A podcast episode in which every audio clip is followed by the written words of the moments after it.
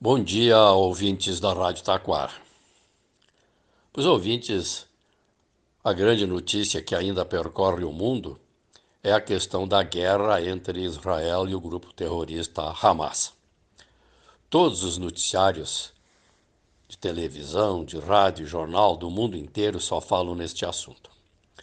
Eu tenho acompanhado muito este conflito, esta briga porque tive a oportunidade de estar lá alguns anos atrás, quando fui fazer um curso lá em Israel, como já citei aqui muitas vezes.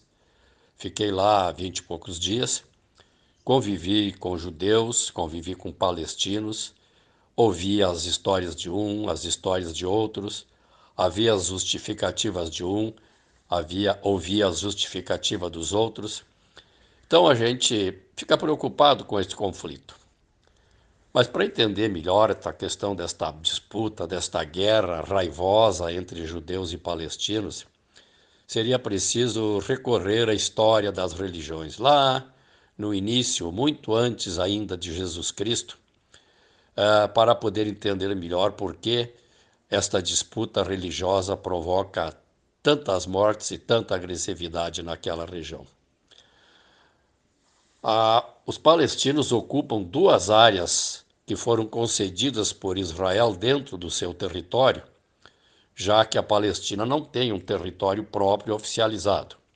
Israel foi oficializado em 1948, quando Oswaldo Aranha, um gaúcho aqui da cidade do Alegrete, era secretário-geral da ONU, e ele então assinou o decreto criando o Estado de Israel. Ora, os países muçulmanos, os países árabes, por questões religiosas, nunca aceitaram esta criação oficial do Estado de Israel. De lá para cá houve muitos conflitos, muitas guerras, muitas ações terroristas. Mas é preciso que se diga que, embora judeus e palestinos tenham essa disputa histórica por questões religiosas, esta guerra que tem acontecido nos últimos anos e esta que aconteceu agora não tem nada a ver com a população palestina. São grupos terroristas formados, sim, por palestinos que querem destruir o Estado de Israel.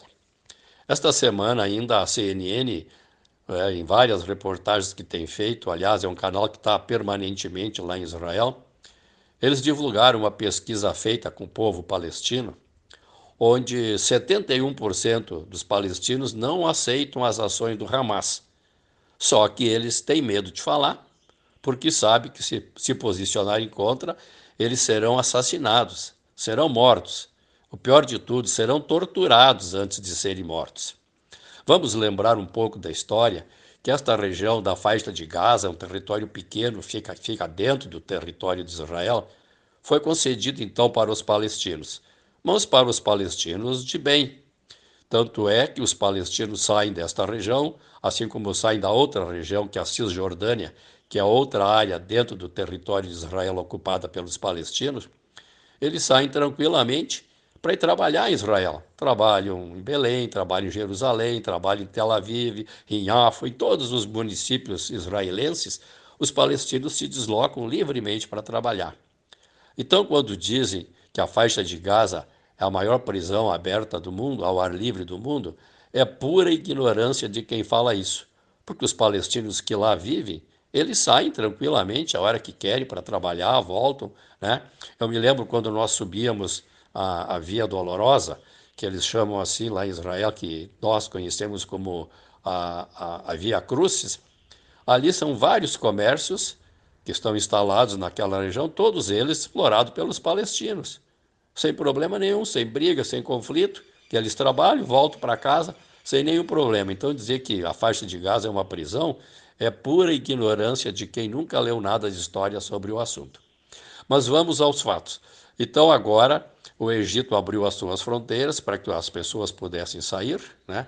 porque o território de Israel é um território muito pequeno, e o Egito, que é um país árabe, poderia ceder então uma parte do seu território para os palestinos se instalarem porque o Egito faz a divisa ali com a faixa de Gaza.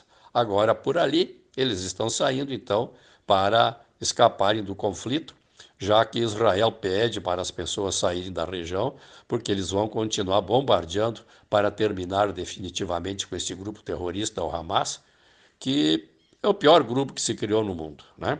São piores que animais. Chamar os, os integrantes do Hamas, os terroristas do Hamas, de animais, é até ofender os animais, pelas atrocidades que eles fazem. Ontem mesmo a CNN estava fazendo uma reportagem e a repórter da CNN que estava apresentando o programa ficou na frente da câmera para que as pessoas não olhassem as cenas de barbárie, de tortura que o Hamas faz com as pessoas, amarrando pessoas com fio de arame umas às outras e depois tocando fogo, né?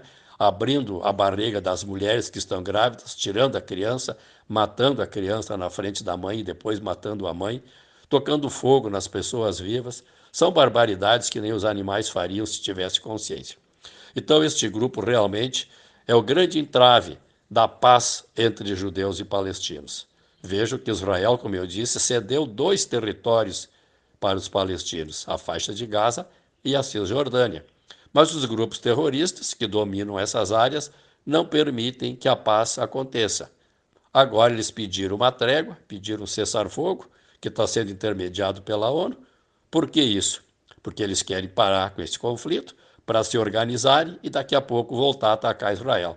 Então Israel sabe disso, diz que não vai parar e que vai continuar este conflito até terminar com o Hamas. Para nós, cristãos de todo o mundo que acompanhamos esse conflito, desejamos sinceramente, como eu disse, eu conheço a região, e gostaria muito que os palestinos tivessem a, tua, a sua pátria livres e independentes. Isso todo mundo deseja, os próprios judeus desejam isso. Mas enquanto esses grupos terroristas estiverem agindo, isso não vai ser possível. Eles não aceitam nenhum acordo de paz. O Hamas, o Jihad Islâmico, o Hezbollah, o Fatah, são quatro grupos terroristas que disputam o poder e eles querem destruir Israel e quem sofre com isso é o coitado do povo palestino. Muito obrigado e até uma próxima oportunidade.